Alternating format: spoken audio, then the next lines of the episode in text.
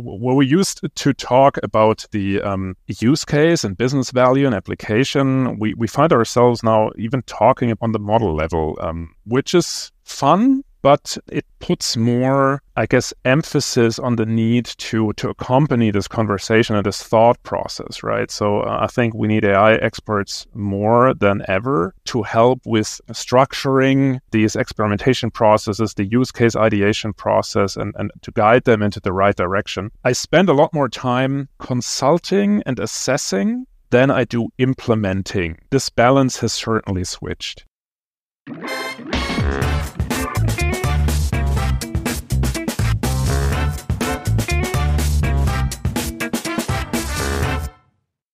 And welcome to this episode of the Data Culture Podcast. I'm Carsten Bange, and my guest today is Hendrik Siefert. He is AI Program Lead at BSH Home Appliance Group. With this specific industry, I thought we start the conversation with a very specific use case that is AI in the fridge, which is in fact an IoT case with image recognition. And so I think it's transferable to many industries and many manufacturing businesses.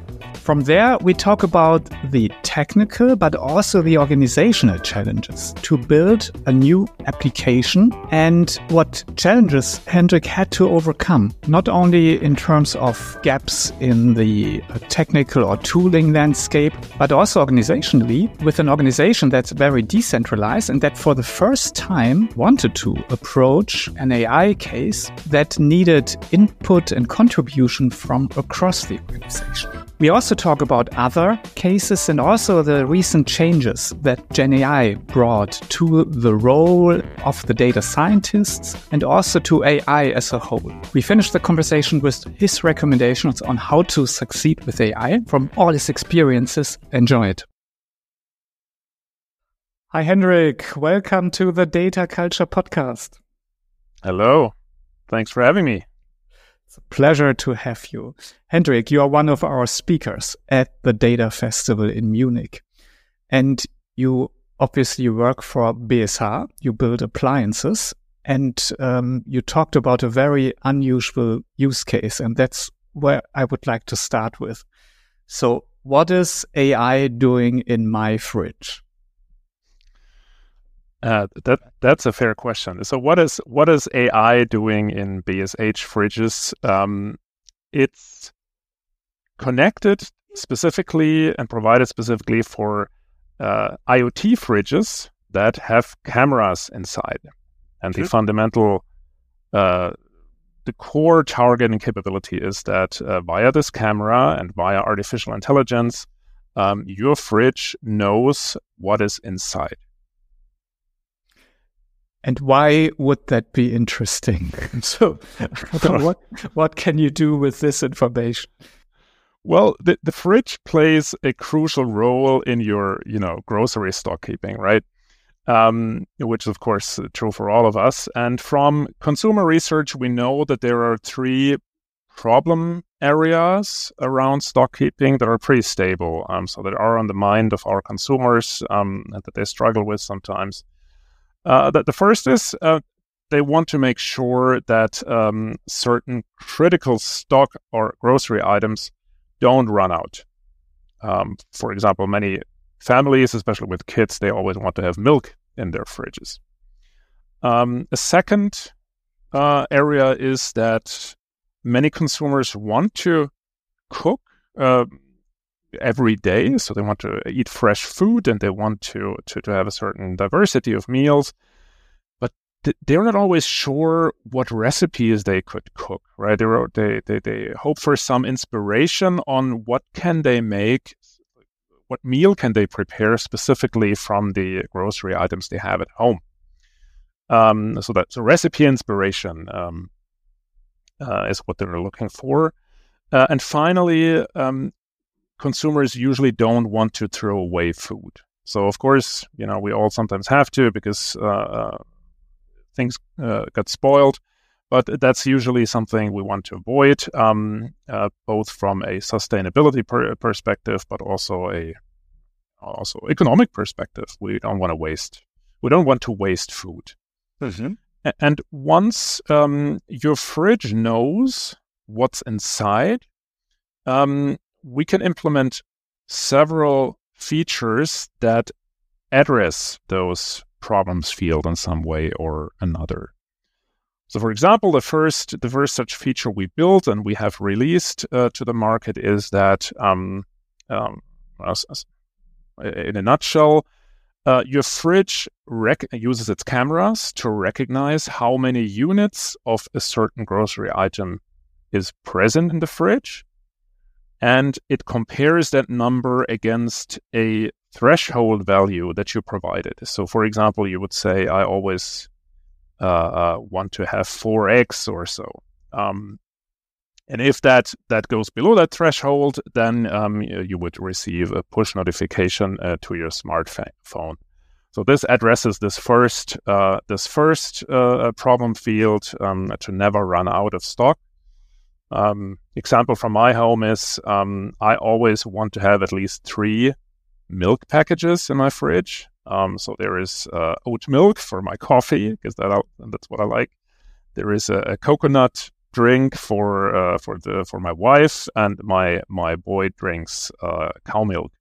So as soon as I have less than three um, milk packages in my fridge, I know that I need to do something because we all want our milk to be cold. Um, so even if I have it at home, I would want to refill my fridge. And uh, this is a pretty simple and straightforward use case. It it um, it, it served us as a vertical slice, um, um, and this way we were able to implement many many um, baseline functionalities and systems, um, which we can now use to implement additional features to address the other problem fields as well. Mm-hmm, mm-hmm. Super interesting. Actually, more use cases than I initially thought. So, um, the the foundation obviously is here image recognition, and um, I mean that serves as a, a I think very good example for many image recognition cases we see, especially in industry, uh, industrial use cases. And tell us a little bit about the major challenges. Um, if I have my fridge in front of an imaginary eye, I would, for example, especially in the grocery department, yeah, I would have a pretty big mess in terms of everything lying around, not very orderly. Yeah, like several uh, whatever, yeah, cucumbers lying on top of um, carrots and so on and so on. Um, so, so what were the challenges? And I would imagine one would be to actually properly detect what's actually in the fridge. Yes. So, so indeed, the reality of fridges is messy and diverse.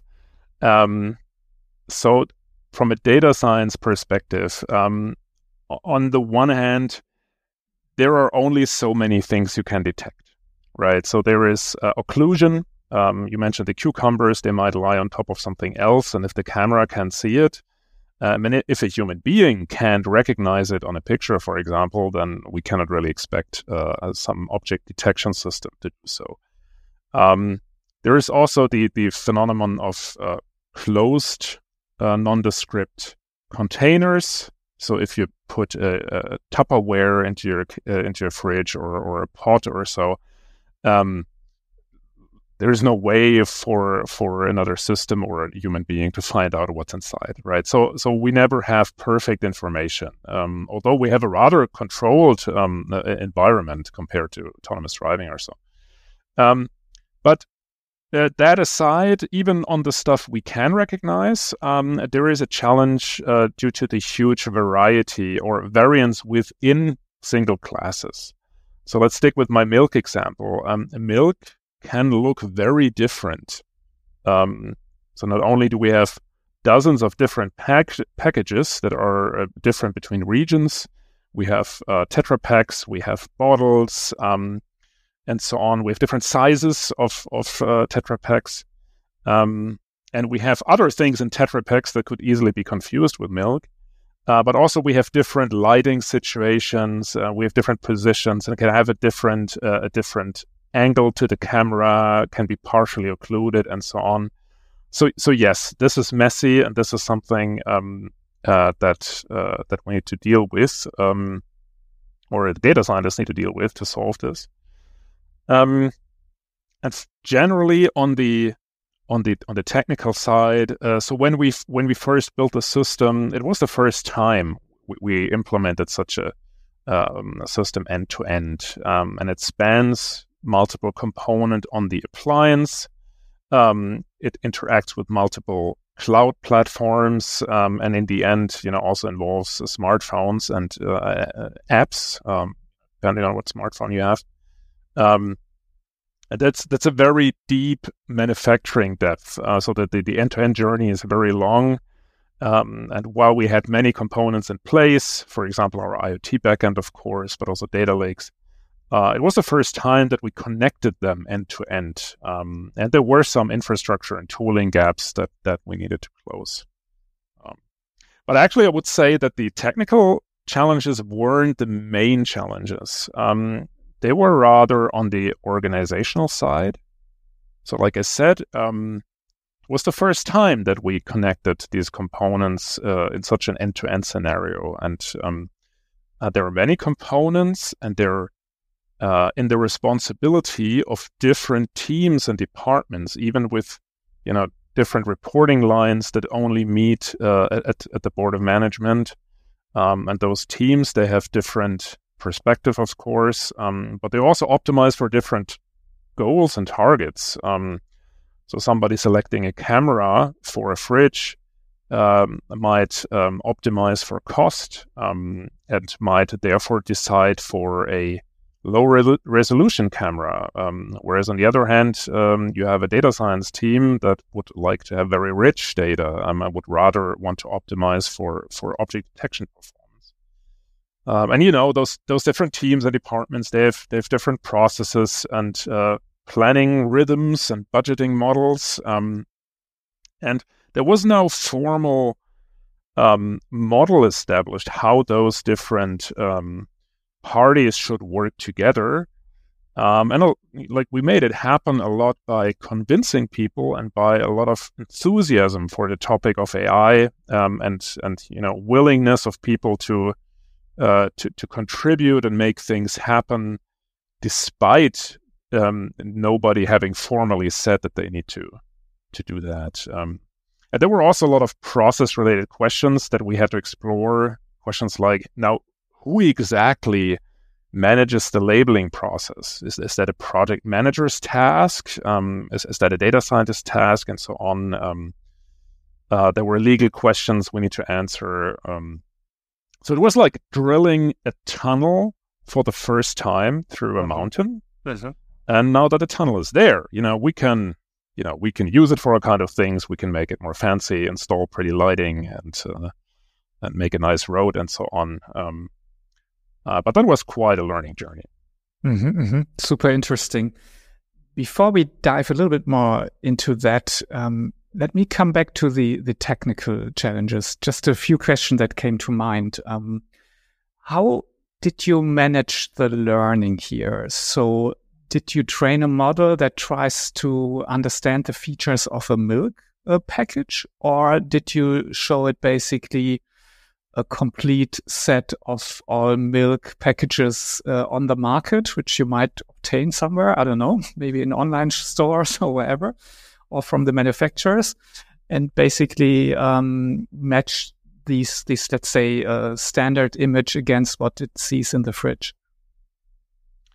So we have a, um, a data mix here. Um, when we developed this, we were lucky that uh, fridges with cameras had already been introduced to the market. So um, we were um, equipped with plenty of real images from the field, um, which you know always makes things easier, of course. But on top of that, we also worked um, with synthetic training data, which we created, um, and, and, then indeed, you know, you you you try basically to rebuild a typical milk packages um, in a 3D environment and, and, then take pictures from that.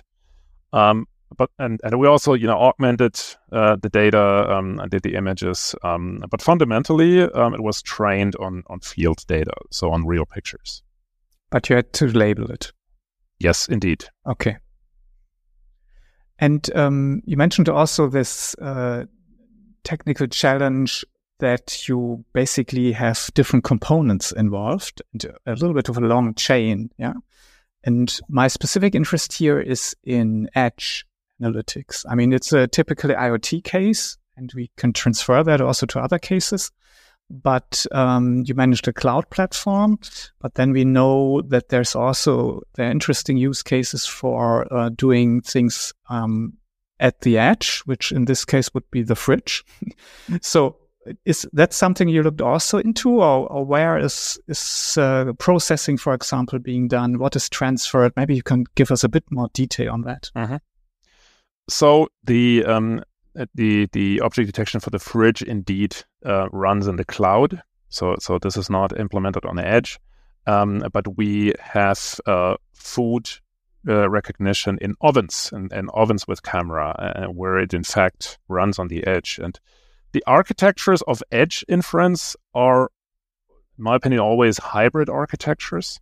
So in both cases, we have a um, connectivity enabled appliance, um, and we um, can use uh, that to collect data from the field um, and basically uh, feed our training process, which is cloud based. So, so no matter if you have a, a inference on the edge or inference in the cloud, um, then we would always, uh, you know, we have our training stack and training resources in the cloud, um, and the the incoming journey of the data it looks the same.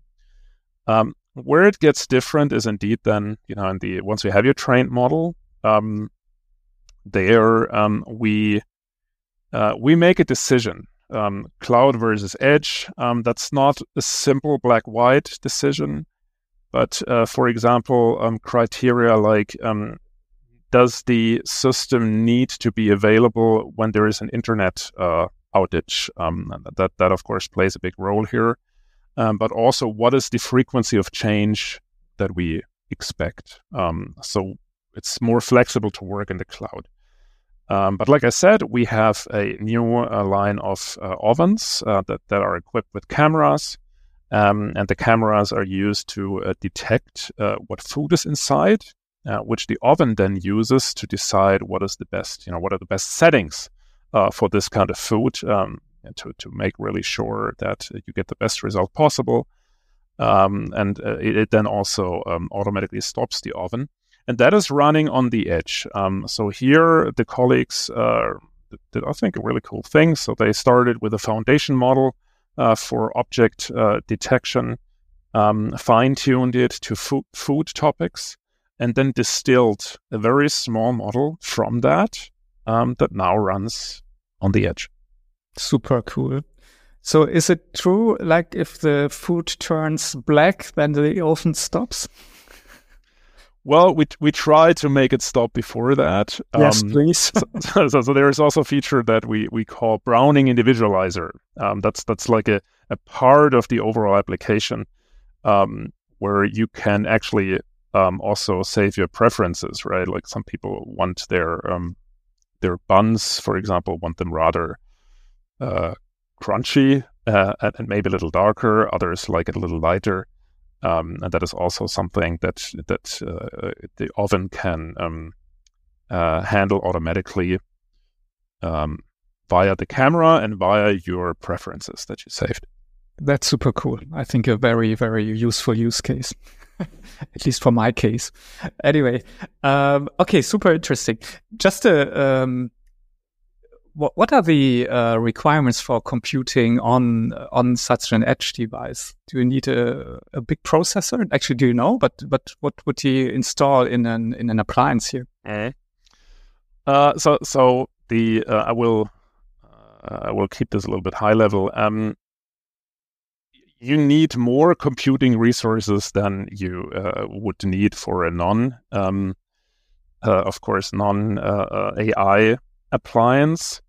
Um, but in fact, multiple um, aspects of the appliance compete for computation resources. So, for example, the the, the uh, user interfaces um, they have become a lot more um, digital and, and visual, where we might originally have had a, a knob we would turn. We would then have some um, some uh, digital um, display that just uh, shows the number, and now we have kind of a small TV, right? That is that is able to display nice pictures, and then that, that all needs to be computed somewhere. Uh, that that competes with the same resources for machine learning.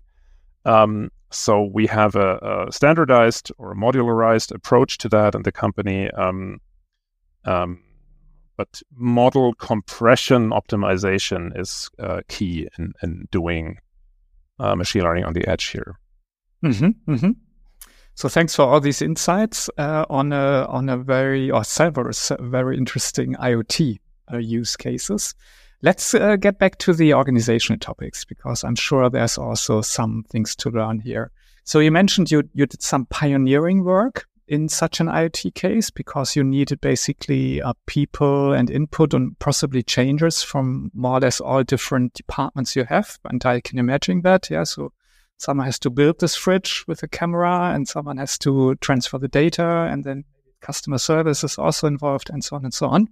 And you mentioned that it's really activating uh, some, say, uh, optimism or en- enthusiasm, maybe even about AI that that made the difference. Maybe you can can give us a few tips here. How did you manage to do that? How did you convince so many different people? And you mentioned it all with different targets, all with more or less uh, different agendas to, in the end, come together and make this possible? Um, so, so first, I should say that that BSH has a very strong decentral culture.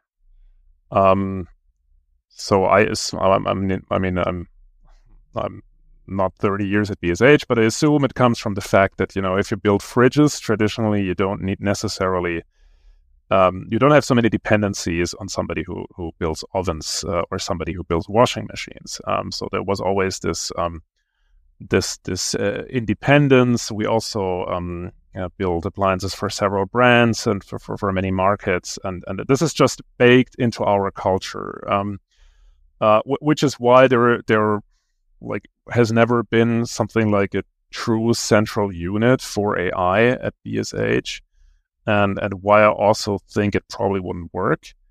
Um, so this is kind of the starting point uh, for all of this, and and uh, AI is one subtopic of digital, and it's digital and IoT, where the, those uh, formerly independent appliances they kind of meet as a minimum, uh, or one of several aspects.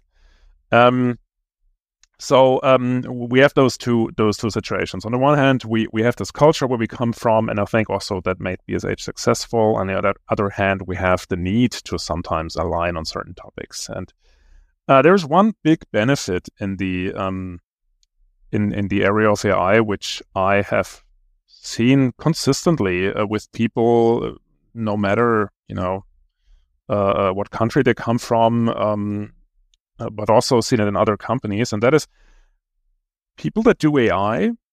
They very consciously chose to do so usually, um, and they're very enthusiastic and they want to make it happen. Um, so I am part of the maybe second wave of data scientists, right? So so um, where we still had a lot of people who were um, sidestepping from another education into data science and uh, via and they did then you know Coursera degrees and so on and, and kind of uh, acquired their knowledge um, um, independently and, and, and self-motivated and I think it's this this great self-motivation which then also uh, made it easy to bridge gaps right? So we had people, they all wanted to do AI in some way. And um, um, when we approached them and, and, and basically offered them, hey, become part of the team, right? This has become part of, of making this possible.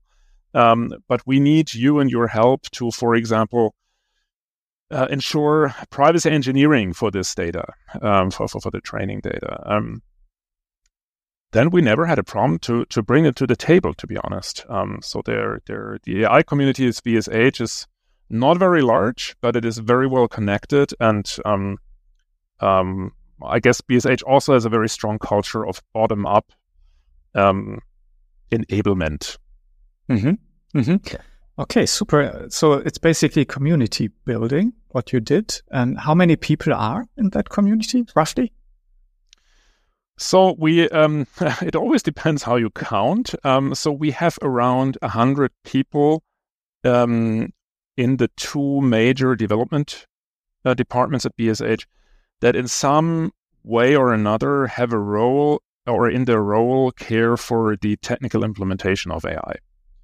So that that is that includes data scientists, but it also includes um, you know uh, software developers and architects that that happen to work specifically on AI topics, or people might have the title of computer vision engineer or so on. Uh, so that's that's the um, that's the uh, the core of the group. Um, but we also have a um, uh, data science community. BSH Data Science Community is the name um, running at BSH uh, since 2018. Um, that is open to anyone who is interested in the topic um, and has some touch points to the topic. And there we regularly have, yeah, but like more than 200 um, uh, people who are interested. So, so the topic seems to be attractive and seems to be a magnet, and that has even increased with um, with the you know more recent developments in generative AI. Mm-hmm, mm-hmm. And um, but you are in a central team, aren't you? I am uh, in BSH's IT department, Global Digital Services. Um, there we are split into, so we kind of repeat the decentral structure within uh, uh, the IT again. So we have domain, a domain split between IT subunits. So there is a, uh, there is a, a, so-called cluster for um, uh, digital appliances, there is a cluster for manufacturing, there is a cluster for enterprise processes, and there is a cluster for marketing and consumer related topics. Um, uh, and there are also enabling clusters. One of them is the data and uh, data and analytics cluster, which is my home. Um, so we have a split a an um, uh, AI application for home appliances, for example, would be implemented in the digital appliances cluster. Um, one for customer service, an AI solution for customer service, would be implemented in the consumer cluster. In the data analytics cluster, we um, provide infrastructure and tooling and consulting also. Um, and sometimes, you know, we also take over, a, or in, in, this case of the fridge, for example, I took over a role um, uh, in the appliance cluster um, because of course, if you do something for the first time, um, you might not have the, uh, the, the skilled people and the the routine um, in your own department. Um, so in that case, you know, um, things get a little bit more. Um, you know, we could step across those those organizational lines to solve this. Yeah. But the so the IT um, department is not the only department at BSH that implements uh, AI solutions. There is also the the product development department, so the people who develop home appliances, and they also develop software for home appliances. And if the um, the AI solution um, runs on edge, um, it's typically implemented in the um, product development department as part of the embedded software if the AI so- uh, solution runs in the cloud or is for anything but appliances, then it typically is implemented in the IT department. Mm-hmm. So, Fridge obviously is not the only use case. Maybe you can tell us a little bit more what other interesting use cases you worked on, or what basically did you do across mm-hmm. BHA, mm-hmm. B- BSH? So um, I already talked about the oven. Um, we have uh, also AI running in washing machines where it helps minimize the um, the energy consumptions. Um, but we don't only do AI for home appliances. Um, so in marketing, we have uh, developed and deployed, uh, running for several years now, um, an AI system that is analyzing consumer f- feedback for example, product reviews on Amazon and so on, um, but actually from all kinds of, of platforms. Um, and there are millions of of uh, texts, you know, uh, free texts in, in different languages uh, that are available to us, made available via uh, web crawling, and that previously had to be read manually by the marketing responsibles in the different countries. Um, so we built an LLM based uh, solution that um, uh, reads automatically reads those uh, those texts um, and that uh, structures that text and, and finds out what are the topics that the consumer is talking about here and um, do they talk about it in a positive in a negative or in a neutral manner. So that's called aspect based sentiment analysis. Um, yeah and it's, it's it has been running before um, ChatGPT uh, was released um, and we're checking currently how how we can uh, you know profit from from the more recent uh, developments in LLMs. Um, we're also checking um, uh, to to which degree we can automate the creation of marketing content via GenAI. Um, so both in the text and and image department, of course, we have a lot of content that we put on our websites, um, be that web shops or or brand articles. Um, so we hope we can automate some of that. In manufacturing, we have various uh, AI solutions, uh, for example, centered around uh, visual inspections in, uh, production lines. Um, uh, and one of our, our, maybe the first AI solution or machine learning solution has been running, I guess, for nearly a decade. Um, and it uh, determines the best uh, set of spare parts for our customer service technician cars. So here you have to imagine that every evening, um, you know, there is a plan for the the uh, the routes that the customer service technicians shall uh, drive the next day and the visits they have, um, depending on the uh, you know the, the the the, home appliance that's broken or or the error that's um, that has been reported by the consumer. Uh, and, and, depending on that, the customer service wants to have certain spare parts um, on their car, um, and that's important. If they have the the right spare part, that immediate like that allows them to immediately repair the appliance, um, which makes both the consumer happy uh, but it's also cheaper for us because otherwise the customer service technician would need to drive back to you know the warehouse um, or the company and, and, return to consumer. Um, and there's a machine learning uh, machine learning solution that um, that finds that fit of spare parts um, running for many years, a long time before we started to call those kind of things AI. Mm-hmm, mm-hmm. But I can also immediately see the value in that. So that's an excellent case. You mentioned uh, generative AI. We obviously have to talk a little bit more about that, um, which is still the topic uh, to talk about. Um, you already mentioned a few cases, but maybe let's generalize that. Um, what changes do you see generally now with these new capabilities that that are available with Gen AI? So, so the Gen AI hype has hit BSH full force, right? Like I guess most companies. Um, uh, so we are looking into a lot of opportunities or potential opportunities to to uh, employ Gen AI. Um, and if I take a step back and ask, you know, what has changed? It's, it's of course the number of use cases, but also the number of people um, that now think about AI and that are excited about AI. Um, so where in the past we had um, we had uh, sometimes trouble to find a a, a um, business stakeholder that would accompany the um, project implementation um, over a certain while.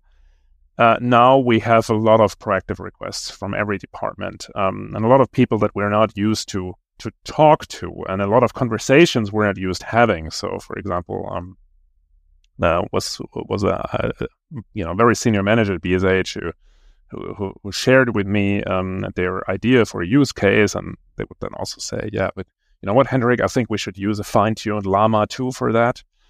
Um, and, that from a person who certainly has no background in machine learning at all, right? So we we have uh, a, where we used to talk about the um, the use case and business value and application, we, we find ourselves now even talking on the model level, um, which is fun but um, it puts more, um, I guess, emphasis on the need to to accompany this conversation and this thought process, right? So uh, I think we need AI experts more than ever um, to help with with um, structuring these these experimentation processes, the use case ideation process, and and to guide them into the right direction.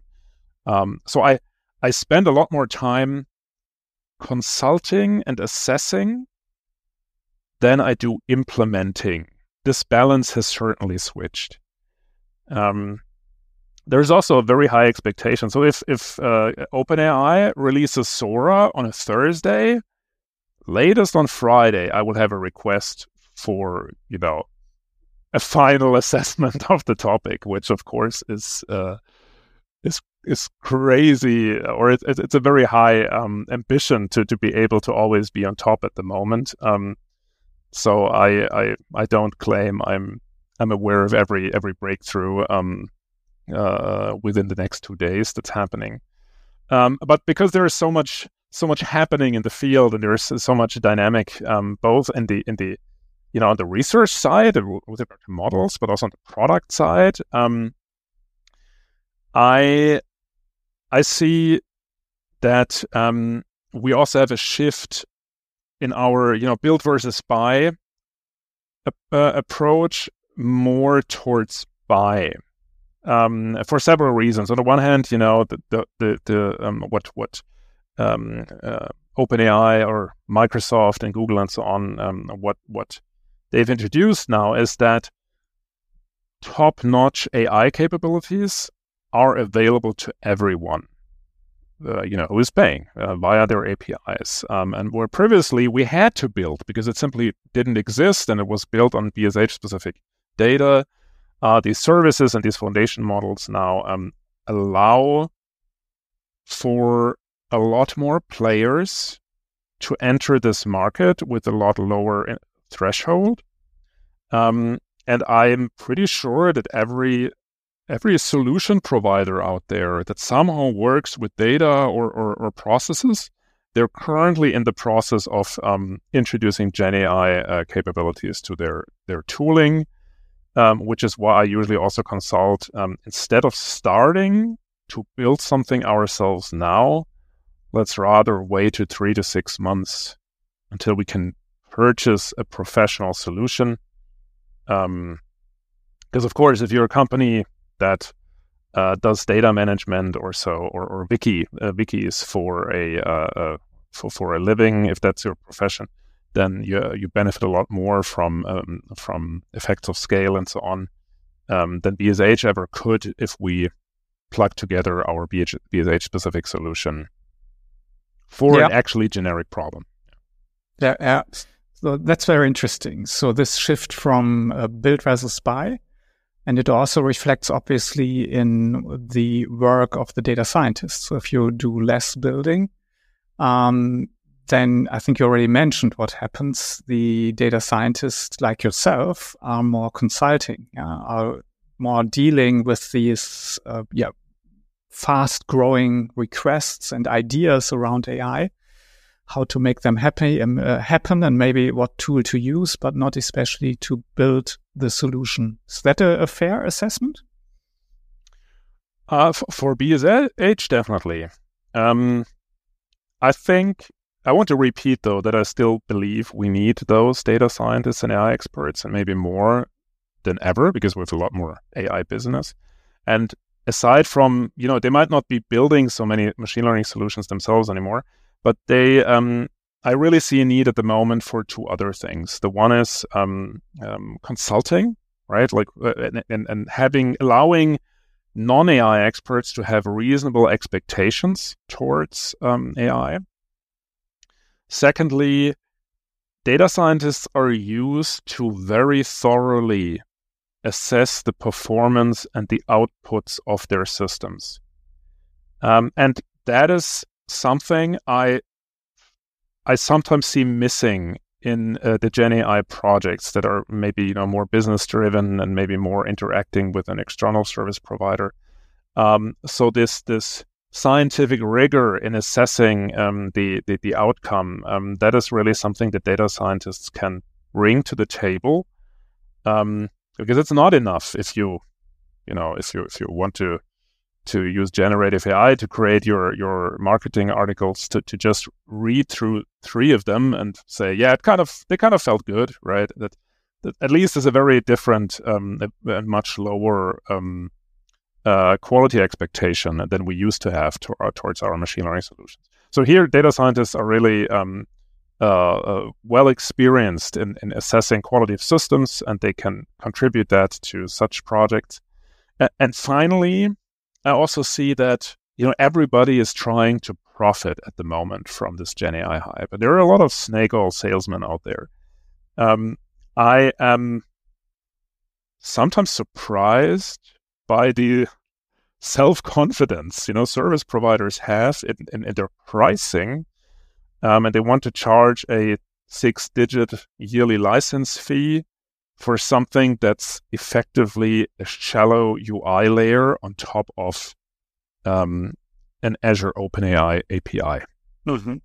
Um, and then in those cases, you know, it also needs the expertise to say sorry. But if if if you give me a, like a third of that money, I build that for yourself. Mm-hmm. Mm-hmm. So your advice is uh, be careful on what's oh, being definitely. offered. Yes, and we still need the expertise of the experts, the, the data scientists.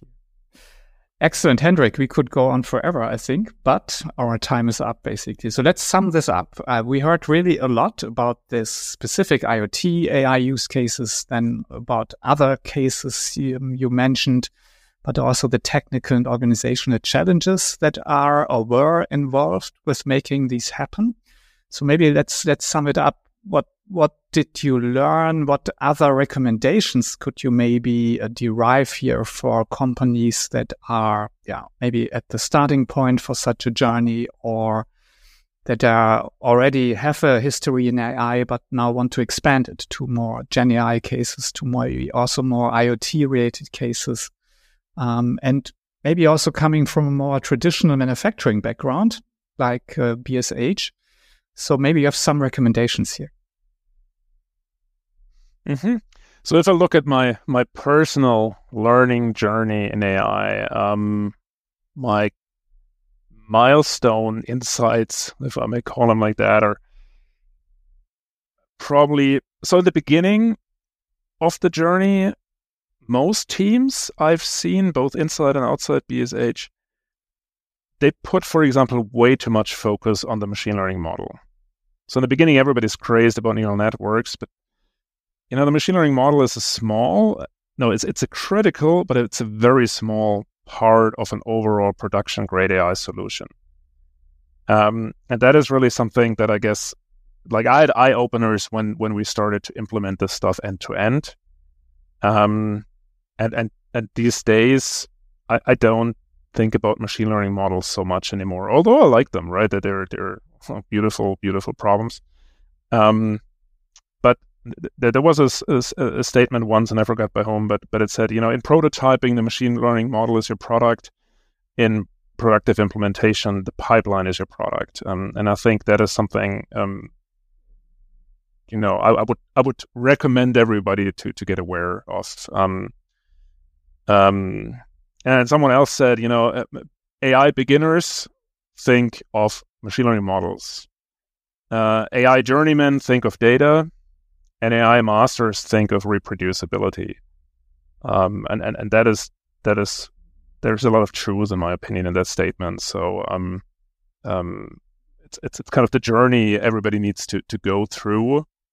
Um, and at the end, AI, we jokingly say AI uh, should be boring, right? It should be something we do as a routine job. Um, and I definitely uh, approach machine learning projects differently than I did five years ago. Um, yeah, I'd also recommend t- to be even more strict in selecting good machine learning use cases. Um, typically, companies that, that start with machine learning, they start with you know collecting use case ideas, and then and it turns it turns things on its head. It starts with, hey, we want to do machine learning. Now let's find a problem um, to solve with it. That's never the right idea. But generally, and that's related to what I said earlier, I, I feel it's easy to underestimate the size of of what it means to implement this stuff productively. So, so machine learning model can be trained very quickly. You know, we, we used to do that in two days. Um, but if you want to get out of the prototyping phase, and then you need to have a, you know, also financial commitment to the whole solution. Um, um, and, and, and, and that's, that's a lot bigger than a machine learning model. And when I look at the, the projects that failed over time, um, it, it, it rarely was because the, you know, technology, we, couldn't be mastered or the even even the data science or the the, the machine learning metrics were good enough or promising um, but they rather failed because there was no such monetary commitment um, or because there were um, unrealistic expectations uh, uh, towards AI. Maybe in, yeah. in, one word, the data culture was missing. data, data oh, well let's just call this culture right? Um, there is definitely data culture but there's also digital culture. You know the ability to to iterate quickly to to to, to implement feedback loops um, to work with M- mvps and and and you know start with experiments and so on. That's that's also something in my experience if a company has a strong digital muscle they will also find it easy to adopt ai and if they struggle with digital in general, then they will also struggle with AI. Yeah.